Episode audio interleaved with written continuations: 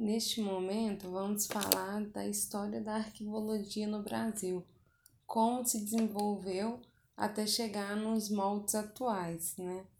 Então, o ponto de partida, é, considerado por alguns autores, é a criação da instituição arquivística mais antiga e mais importante do país, conhecida atualmente por Arquivo Nacional. Ela foi criada em 1838 e era conhecido, né, era, foi criado como Arquivo Público do Império. Né, estava previsto a sua criação na Constituição de 1824. A finalidade desse arquivo era guardar os documentos públicos. Então, percebe-se é, quando da criação né, do Arquivo Público do Império, ele exercia funções similares aos que cabia aos arquivos nacionais europeus, principalmente aos arquivos nacionais franceses, que seguiam uma linha de atividades que fornecia o suporte administrativo ao governo através do recolhimento da documentação produzida no decorrer de suas atividades administrativas e também agia de forma direta na construção da história nacional, ao recolher, organizar, preservar e dar acesso aos documentos que diziam respeito ao, ao país. Com a ausência de políticas arquivísticas, a forma como se desenvolveram as atividades burocráticas e administrativas do governo não foram devidamente planejadas no que se refere aos seus trâmites e sua produção, deixando a cargo de critérios variados e esporádicos os recolhimentos para o arquivo público. Então, quando se criou o arquivo público do Império, não se tinha políticas arquivísticas. Isso foi sendo desenvolvido desenvolvido no decorrer do tempo. Né? Então, no mesmo ano que foi criado esse Arquivo Público do Império, também se criou o Instituto Histórico e Geográfico Brasileiro, IHGB, né, visando buscar recuperar e preservar documentos relevantes ao passado do Brasil e, a partir deles, desenvolver a história do país através dos trabalhos historiográficos. Então, por motivos políticos, o IHGB naquele período acabou por tomar proporções maiores do que as do arquivo público, o que lhe garantia melhores condições para exercer suas atividades. Em meados de 1870, o arquivo público do Império consegue ter um pouco mais de destaque após a implantação de prazos para o encaminhamento de documentos das secretarias e órgãos do governo para o arquivo público, e uma estratégia de ação na atividade histórica do arquivo é lançada, com iniciativas de captação de documentos referentes à história e à geografia brasileiras. Então, é, o arquivo buscou é, recolher documentos, né, não somente administrativos, mas também que, é, com conteúdo de história e Geografia do Brasil.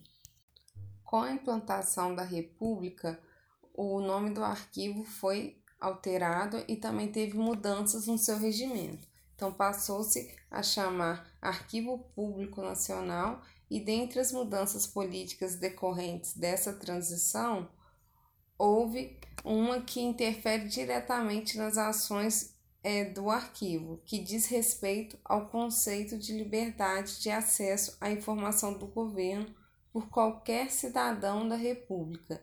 Antes era limitado somente aos poderes da sociedade imperial. Em 1911, o nome foi alterado para Arquivo Nacional e foi criado o curso de tratamento de arquivos para o serviço público, organizado pelo Arquivo Nacional para atender a demanda decorrente da estrutura social mais burocratizada do sistema republicano. Esse curso visava qualificar os funcionários atuantes no sistema público a fim de otimizar as atividades administrativas públicas.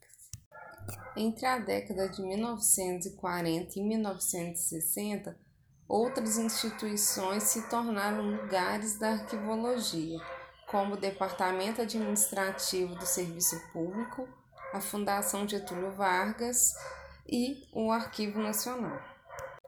No ano de 1960, o Arquivo Nacional começa a passar por uma transformação.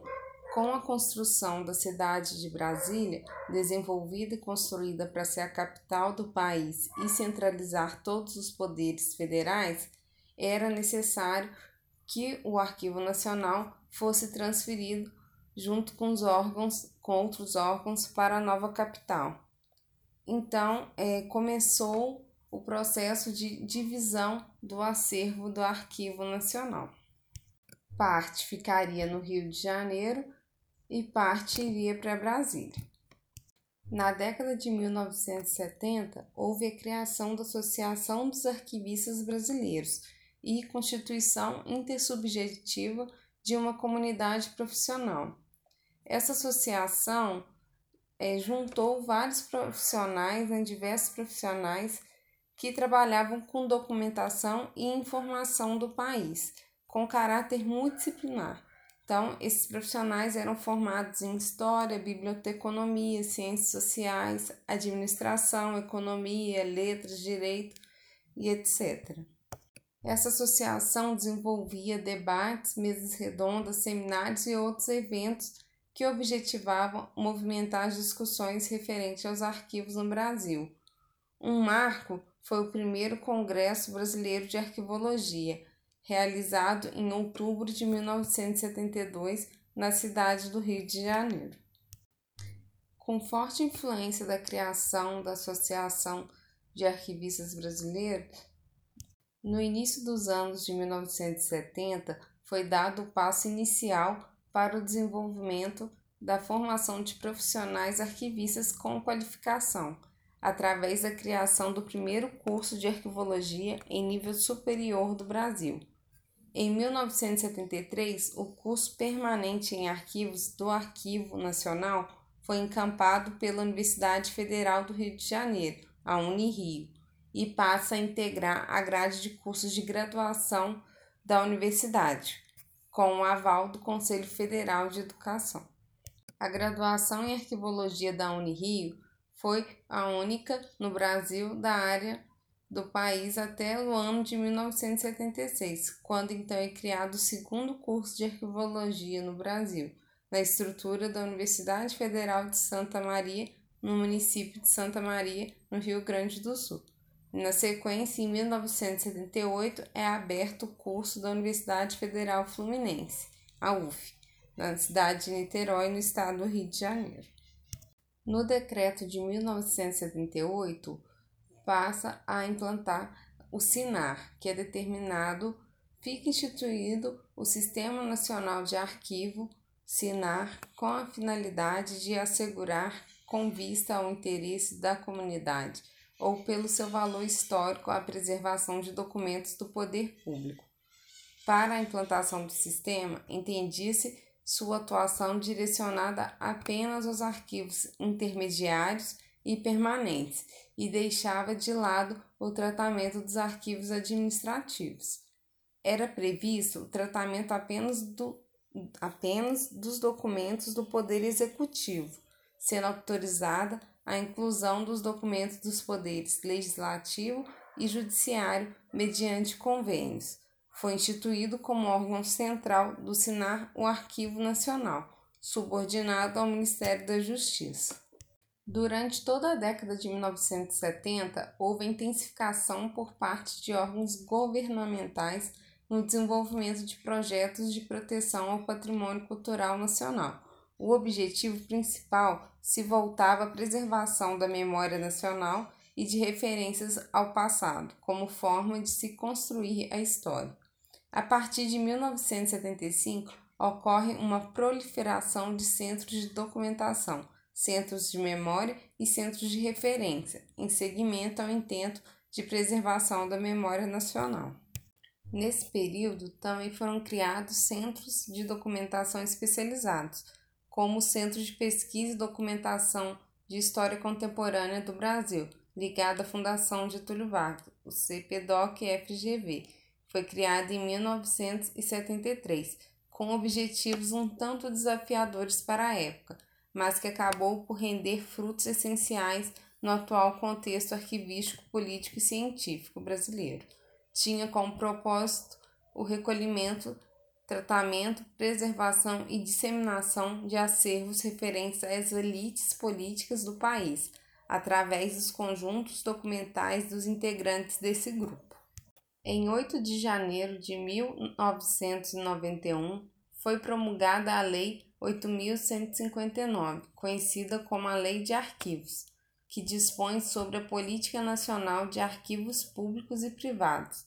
Essa lei vinha regulamentar a estruturação dos arquivos dos poderes municipais, estaduais e federal no âmbito público, determinar o funcionamento dos arquivos privados e regulamentar a declaração de interesse público para arquivos privados.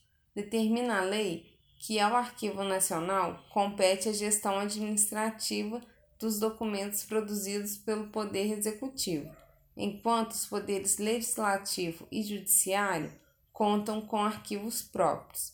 Dispõe sobre o acesso e o sigilo de documentos de ordem pública.